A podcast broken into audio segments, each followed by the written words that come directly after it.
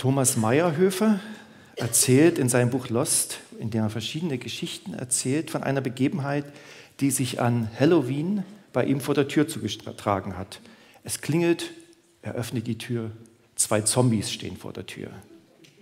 Süßes oder Saures oder du wirst selber zum Zombie.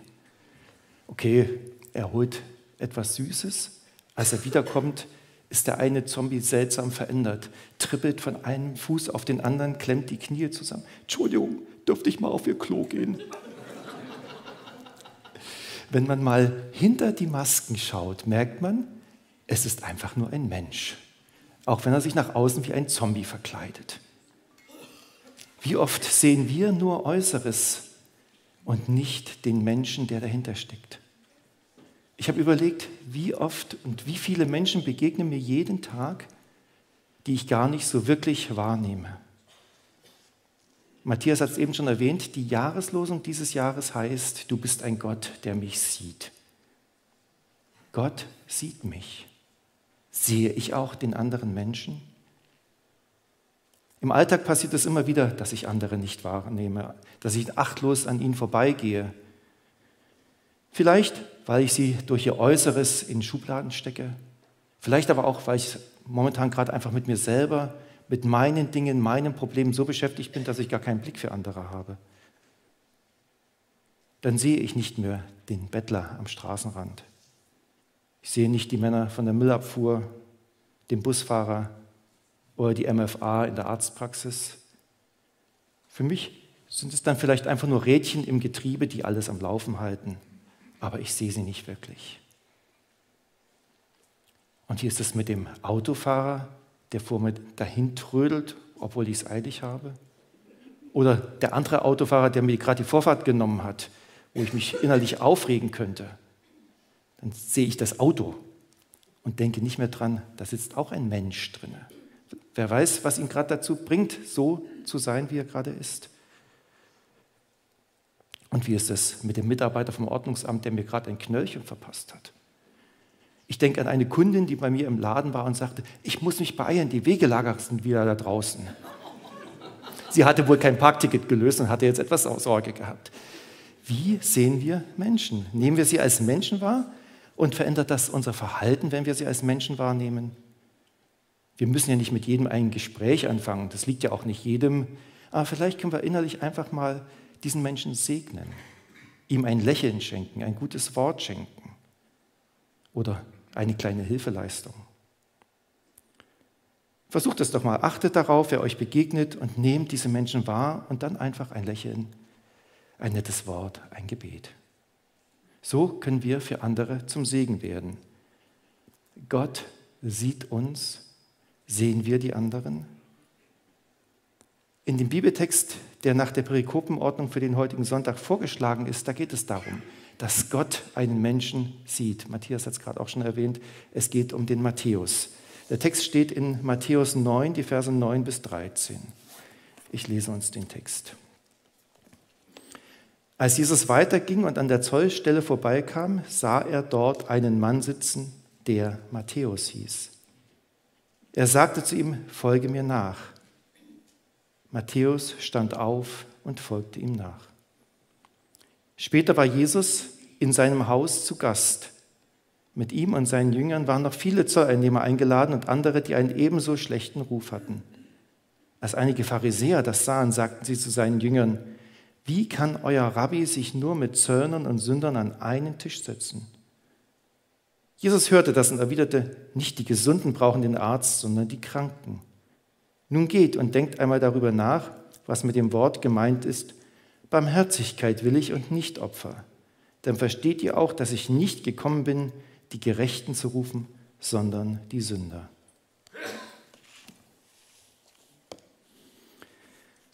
Als Jesus weiterging und am Zollhaus vorbeikam, sah er einen Mann sitzen. Er hieß Matthäus. So beginnt der Text. Ich bin sicher, dass dort an diesem Zollhaus viele Menschen jeden Tag vorbeigegangen sind. Aber wer nimmt schon den Mann da wahr, der dort sitzt und das Geld abknöpft? Den Menschen, der eine Person ist, einen Namen hat. Ist ja nicht irgendein Wesen. Der Text sagt, es ist Matthäus. Jesus sieht Matthäus dort am Zoll sitzen. Das ist die erste Aussage. Jesus sieht ihn. Er nimmt ihn wahr. Jesus sieht nicht den Zöllner, er sieht den Menschen, so wie er es so oft getan hat. Er sieht, Jesus sieht immer den Menschen. Er hat Nathanael gesehen. Wir lesen davon in Johannes 1 ab Vers 47. Nathanael saß unter dem Feigenbaum und grübelte über Dinge des Wortes Gottes nach. Nathanael hat Jesus nicht gesehen, aber Jesus hat Nathanael gesehen. Das hat er ihm später auch gesagt. Und das war einer der Gründe, weshalb Nathanael ein Jünger Jesu wurde. Jesus sieht viele Menschen, die ihm gefolgt sind, und er sieht sie, dass sie etwas brauchen, nämlich das Wort vom Reich Gottes. Eigentlich wollte er sich mit seinen Jüngern zurückziehen, um Stille zu haben, aber dann sieht er diese Menschen, nimmt sich Zeit und lehrt sie. Diese Begebenheit finden wir in Markus 6 ab Vers 34. Und wenig später, ab Vers 45, ist nochmal davon die Rede, dass Jesus sieht. Er sieht nämlich seine Jünger, die auf dem See in Not geraten sind. Es ist ein Sturm auf dem See und Jesus sieht sie. Er ist in der Stille vor Gott, aber er nimmt die Jünger wahr und er geht zu ihnen und hilft ihnen. In Johannes Kapitel 20 wird davon berichtet, dass Jesus Maria sieht, die am Grab steht und total verwirrt ist, weil das Grab leer ist. Sie erkennt ihn nicht, aber er sieht sie und er spricht sie an. Jesus, der Matthäus, Nathanael, Maria und so viele andere gesehen hat, sieht auch dich. Er sieht, ob du gerade vor Freude tanzen könntest oder ob du mit all dem, was gerade passiert und was dir geschieht, haderst. Er sieht dich, wenn du die Welt nicht mehr verstehst und Zweifel hast. Er sieht dich, wenn du gesegnet dich fühlst oder wenn du dich verletzt fühlst. Er sieht dich und wendet sich dir zu, so wie er sich Matthäus zugewendet hat. Und Jesus wendet sich ihm zu und sucht das Gespräch mit ihm. Er spricht ihn an. Für ihn ist es eben nicht nur ein Zöllner, ein Wegelagerer der damaligen Zeit, der andere Menschen um ihr Geld bringt, sondern er sieht Matthäus. Er sieht in Matthäus einen Menschen, der auf der Suche ist. Matthäus hat wahrscheinlich längst gemerkt, dass Geld nicht alles ist. Geld hat er wahrlich genug. Er kann ja schließlich die Zollsätze selber festlegen, als sozusagen die Lizenz zum Gelddrucken. An Geld hat es ihm nicht gemangelt, aber an sozialen Beziehungen. Das war eine der Konsequenzen, die es mit sich brachte, Zöllner zu sein. Keiner wollte etwas mit Zöllnern zu tun haben, außer vielleicht andere Zöllner. Ein Zöllner durfte zur damaligen Zeit nicht einmal in den Tempel oder in die Synagoge gehen, dafür galten sie als zu unrein.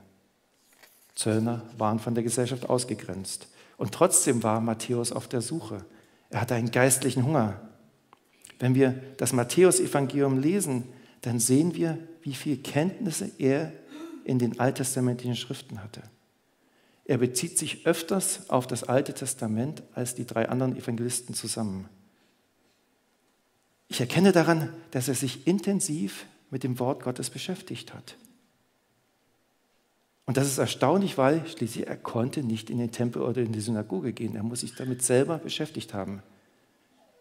Das zeigt mir, dass er auf der Suche ist. Und das sieht Jesus. Und er geht auf ihn zu und spricht ihn an. Ich weiß nicht, wie lang das Gespräch war. Überliefert sind uns eigentlich nur drei Worte. Folge mir nach. Und das Entscheidende ist, was dann folgt. Matthäus steht auf und tut das. Er folgt Jesus nach. Er lässt alles stehen und liegen und geht von jetzt an mit Jesus. Das ist mehr als, dass, wenn Jesus sagen würde, Matthäus, hast du mal ein bisschen Zeit, ich würde mich gern mit dir über dein Leben unterhalten. Du musst da einiges ändern. Jesus hat sich auch Zeit für Leute genommen, die Fragen hatten. Aber hier war dran zu sagen, folge mir nach, du sollst mit mir mein Leben teilen. Wenn Jesus sagt, folge mir nach, dann meint er eine lebensverändernde Entscheidung. Da geht es um Beziehung, eine persönliche Beziehung. Es geht nicht darum, dass wir einmal zuhören und dann etwas besser machen oder dass wir zuhören und dann etwas tun, was er von uns möchte, sondern er möchte Beziehung zu uns haben. Ganz persönliche Beziehung. Ein Nachfolger, ein Jünger teilt das Leben des Lehrers. Das ist etwas anders als bei den Schülern von heute, die früh in die Schule gehen, dann ihren Lehrern hoffentlich zuhören und dann wieder nach Hause gehen und dann ihren Nachmittag oder auch ihr Wochenende für sich haben. Ein Schüler zur damaligen Zeit teilte das ganze Leben des Lehrers, von morgens bis abends und auch das Wochenende. Ich kann mir vorstellen, für unsere heutigen Lehrer wäre das ein Albtraum. Aber damals war das so üblich. Denn durch die persönliche Gemeinschaft lernte man ungleich mehr. Man erlebte, wie der Meister lebte, wie er mit Herausforderungen umging und man lernte davon. Aber andererseits bedeutet es auch, jetzt entscheide nicht mehr ich, wo ich hingehe, sondern er. Er geht voran und ich hinterher.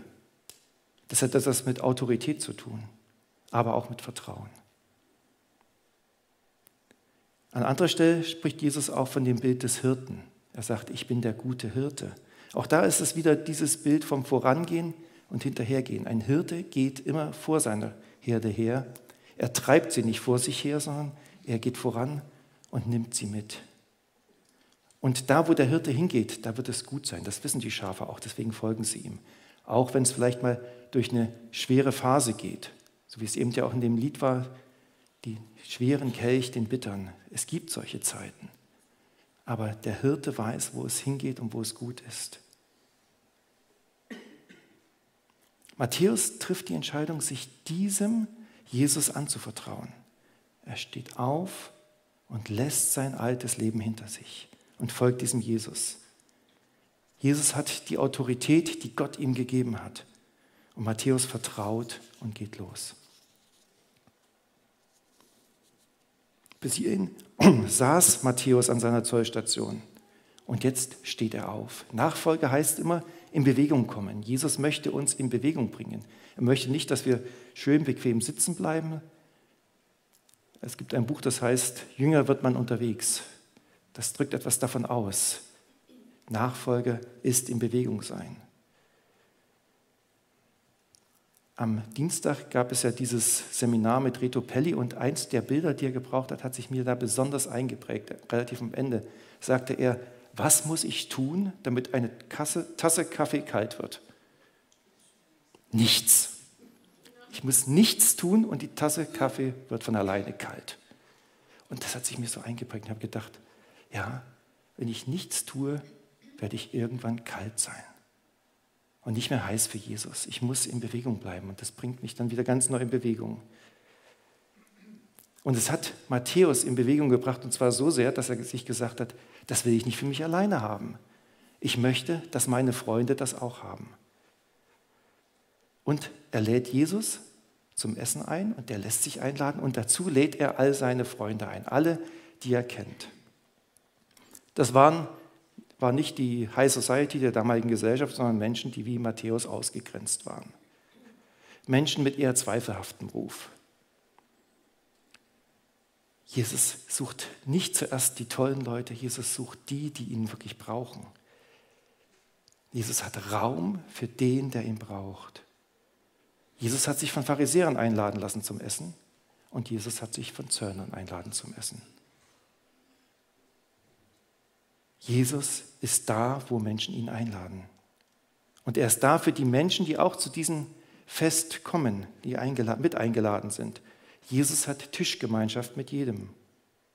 Für einen Pharisäer wäre das undenkbar gewesen. Tischgemeinschaft mit solchen Leuten? Wie kann Jesus nur? Aber Jesus stellt keine Vorbedingungen. Jesus nimmt Menschen an ohne Voraussetzungen. Er sagt nicht, du musst sie erst ändern, dann kannst du mit mir zusammen essen. Nein, Jesus ist da und hat Zeit für die Leute, die Matthäus eingeladen hat. Er begegnet ihnen auf Augenhöhe. Ja, so ist Jesus. Er hat sich zu uns Menschen aufgemacht, ist klein geworden. Er ist als Baby in diese Welt gekommen, ist in eine Familie hineingestellt worden. Später hat sich Jesus in die Reihe derer gestellt, die wussten, ich kriege mein Leben nicht alleine auf die Reihe. Und die deshalb zu Johannes in die Wüste gegangen sind, oder an den Jordan besser gesagt, und sich dort haben taufen lassen von Johannes. Und Jesus hat sich mitten unter diese Menschen hineingestellt. Jesus mitten unter den Sündern. Und so auch hier wieder, Jesus mitten unter den Sündern.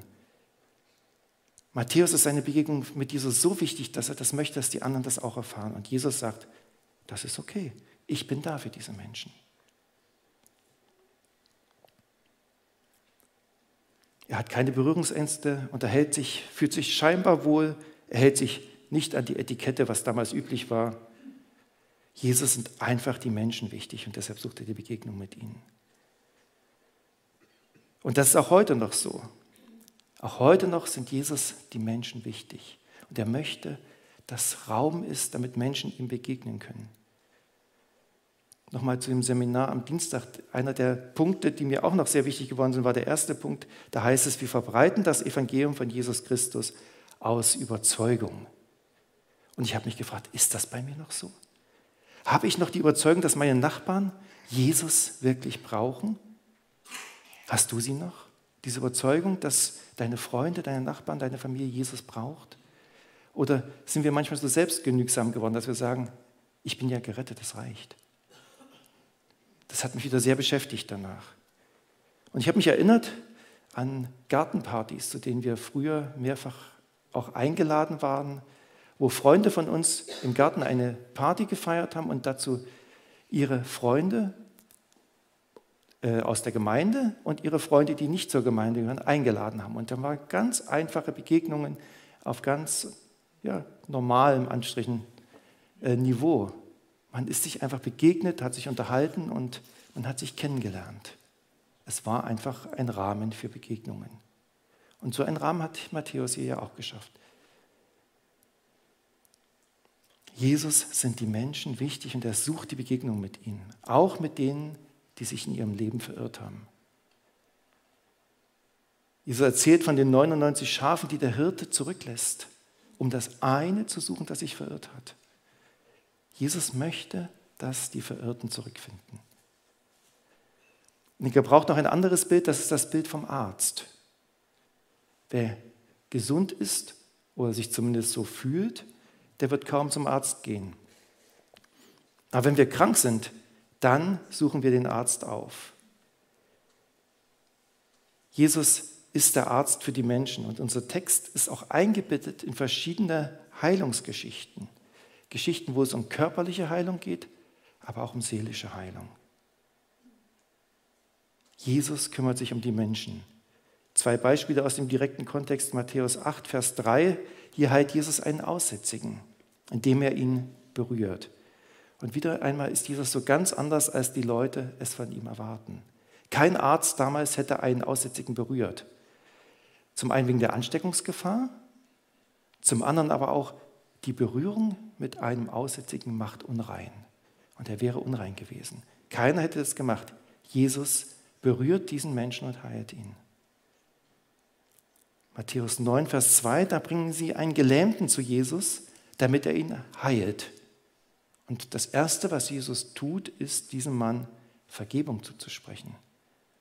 In das, was ihn von Gott trennt, zuzusprechen, dass das ihm genommen ist, dass die Seele heil wird.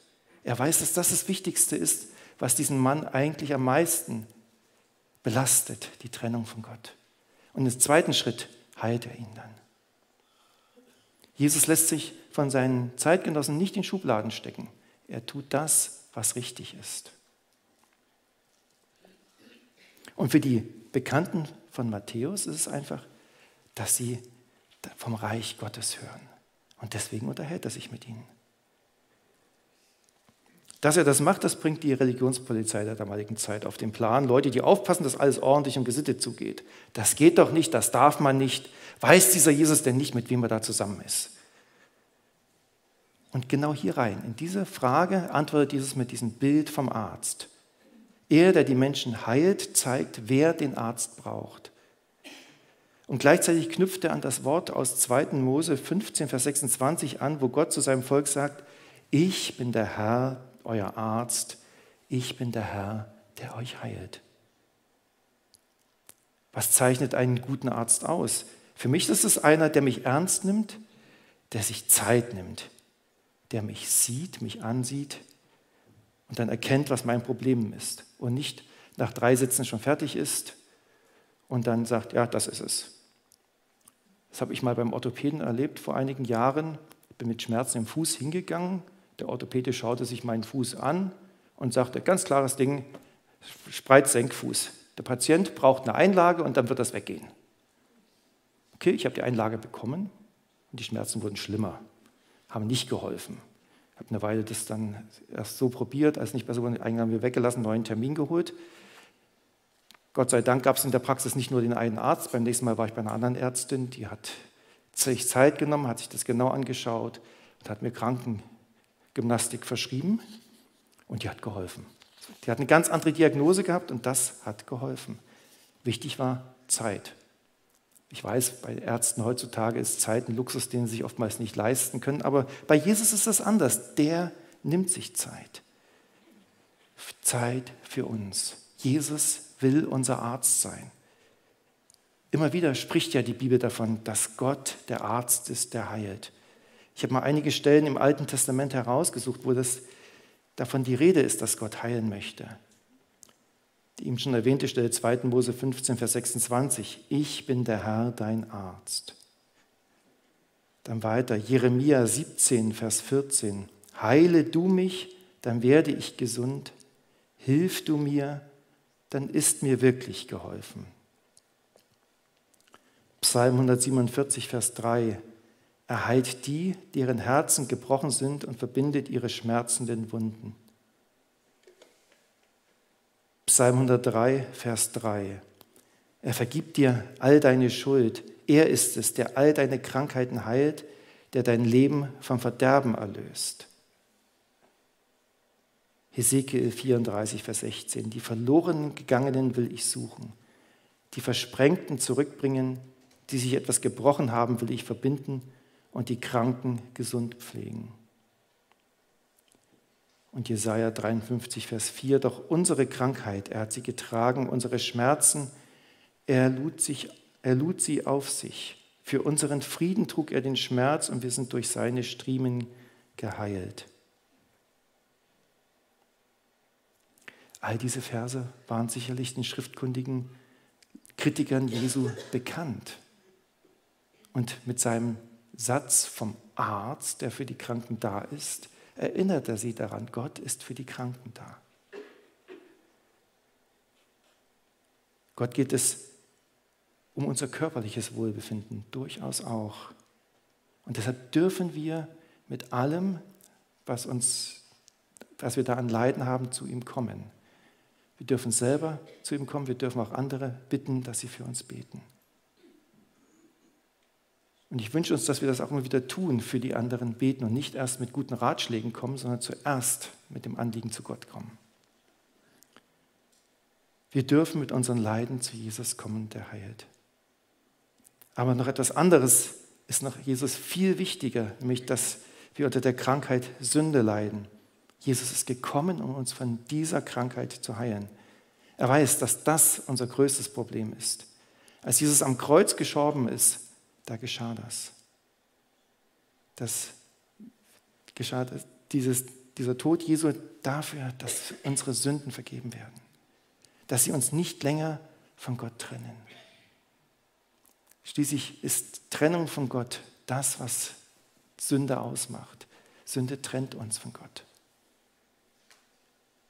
Deshalb ist ja auch immer wieder vom Herz die Rede, wenn es um Heilung geht, vom Frieden, von Vergebung, vom Verderben, Verlorenheit. All diese Worte sind in den Bibelversen, die ich vorhin vorgelesen habe, vorgekommen. Immer wieder, weil das das wichtigste Anliegen Gottes ist, dass unser Verderben, unsere Verlorenheit geheilt wird. Matthäus wusste das, dass er verloren ist. Es wurde ihm auch schließlich permanent gezeigt, dass er von Gott getrennt ist, wenn er nicht in den Tempel durfte, wenn er nicht in die Synagoge durfte. Und Jesus ruft ihn aus dieser Trennung von Gott heraus und sagt, ich möchte Gemeinschaft mit dir, ich heile dich davon. Und dieses Angebot, es gilt bis heute. Jesus ist für uns und unsere Sünden gestorben. Er ist auch für unsere Freunde, unsere Familien gestorben.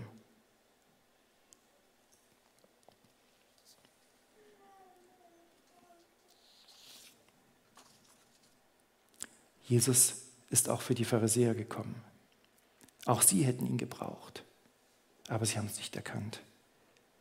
Und heute wie damals gibt es Menschen, die das ablehnen, die sagen, ich brauche das nicht, ich kriege mein Leben doch gut selber auf die Reihe. Und die über andere, die meinen, oder die sagen, ich brauche Jesus, über die rümpfen sie nur die Nase, weil sie sagen, du brauchst eine Krücke, ich kann ohne Krücke leben. Sie wissen nicht, was wirklich in ihrem Leben ist. Sie erkennen die Krankheit in ihrem Leben nicht. Wir können nur beten, dass sie es erkennen.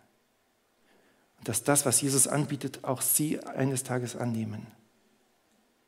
Andererseits sollten wir auch immer wieder fragen, sind wir wirklich noch auf dem Weg der Nachfolge oder haben wir irgendwo einen Abzweig genommen und sind nicht mehr auf dem Weg ihm hinterher? Dann ist es wichtig, dass auch wir wieder uns von ihm auf den richtigen Weg bringen lassen. Gott ist der Arzt und er möchte das uns heilen und möchte unsere Beziehung zu ihm heilen. Er möchte die verloren gegangenen suchen. Er möchte das Leben vom Verderben erlösen. Er möchte gebrochene Herzen heilen. Menschen sollen zurückfinden in die Beziehung zu Gott. Jesus gebraucht deshalb hier auch das Wort Barmherzigkeit will ich, nicht Opfer. Gott hat uns seine Barmherzigkeit, seine Liebe gezeigt. Wir werden jetzt gleich das Abendmahl miteinander feiern. Da geht es genau darum, um Gottes Liebe, um seine Barmherzigkeit zu uns. Wir wollen an das denken, was Jesus für uns getan hat. Er ist für unsere Schuld gestorben und hat das, was uns von Gott getrennt hat, auf sich genommen. Er hat uns mit Gott versöhnt. Ja, Jesus hat unsere Beziehung zu Gott gehalten. Er möchte es immer wieder tun. Und wir dürfen immer wieder zu ihm kommen, dann, wenn wir auf Irrwegen gelandet sind, dann, wenn wir im Zerbruch sind. Wir dürfen mit all dem, was uns von Gott trennt, zu ihm kommen. Jesus hat uns gesehen. Jesus hat uns gerufen in die Gemeinschaft mit Gott. Jesus ist der Arzt, der sich Zeit nimmt, um sich um unsere Probleme kümmert. Aber Jesus möchte uns auch neu den Blick für den Nächsten öffnen, der Jesus genauso dringend braucht wie wir. Und diesem dürfen wir dann auch mit Liebe und Barmherzigkeit begegnen. Und das müssen wir nicht von uns nehmen, sondern wir dürfen es von Gott empfangen und dann weitergeben. Ich möchte euch jetzt einladen zu einer Zeit der Stille, wo ihr einfach nochmal darüber nachdenkt, wo stehe ich jetzt gerade und was ist jetzt als nächstes für mich dran.